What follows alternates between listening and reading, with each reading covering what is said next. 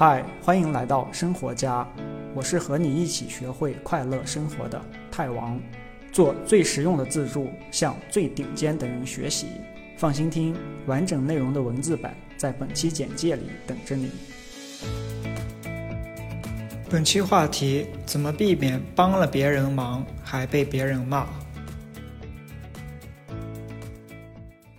不知道你有没有过这种经历啊？就是吃力不讨好，有人请你帮忙，你花了自己的时间精力，免费的去帮别人忙，结果最后由于事情办得并不顺利，最后别人不仅不领情，反而还觉得你浪费了他的时间啊，吃力不讨好。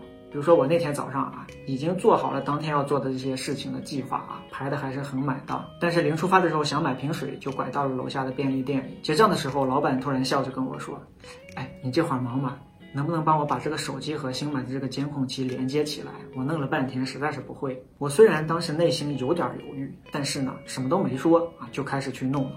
结果在那儿鼓捣了整整二十分钟，最后还是没能连接成功。走的时候啊，便利店的老板虽然嘴上说谢谢，但是我能看到他脸上的那个失望。本来是对方请求的啊，你付出自己的时间成本，没有回报的去帮助他，结果浪费了你的时间，打乱了你的计划啊，对方还觉得你并没有帮到什么忙，还浪费了他的时间。那在这种别人请你帮忙，你也愿意帮忙，但是你并没有十足的把握能做成的时候，该怎么回应他？这里的核心是记住一个词：时间价值。就是要让对方知道你的时间是有价值的。具体可以这么说哦，我今天事情还真挺多的，不过可以花个十分钟时间试着帮你看一下，但是不能保证解决啊。十分钟以后，不管有没有解决，我都得走了。那这句话看着简单，但其实包含了这么四个关键点。第一个，我今天事情还挺多的，这句话就是告诉他。我比较忙，我的时间价值是比较高的。这样，即使最后问题没有解决，对方也会感激你啊，这么忙还愿意抽出时间去帮他。第二个，不过我可以抽个十分钟时间试着帮你看看。这句话是告诉对方，尽管忙，但是我是真的愿意帮助你。第三个，但是不能保证解决。这句话是在管理对方的期望。就是提前说好，不一定能解决，这样的话对方的期望就不会特别高，最后也就不会太失望。第四个，十分钟以后不管结果怎么样，我都得走了。这里其实有一个技巧，就是十分钟这个时间最后到了。即使你事情没有解决，对方也不一定会觉得是你这人能力不行，而只是时间太短了。而且十分钟的时间不算长，这样最后即使你没有解决，对方也不会觉得你浪费了他的时间。你看这个事情是一举多得的。总之都是让对方知道你的时间价值很高，这样就不至于吃力不讨好啊，你和他最后都不爽。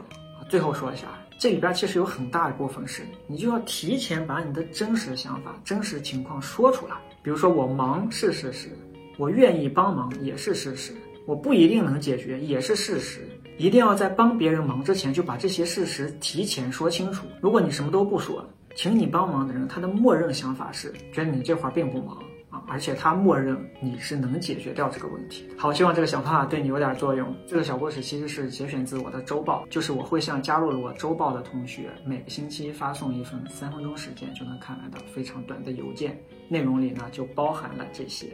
有意思的，但是又非常实用的小的一些智慧，我不会发任何垃圾邮件骚扰你，你可以随时取消订阅。有兴趣的话，可以现在就在视频简介里点开我的网站 t e d w o r l d c o m 首页输入一个邮箱就可以加入周报了，你就可以收到接下来的一份周报。好，我是和你一起学会快乐生活的泰王，只做最实用的自助，只向全世界最顶尖的人学习。下个视频再见，拜拜。恭喜你，离学会快乐生活又近了一步。别忘了订阅这个栏目，我是泰王，下期这里等你。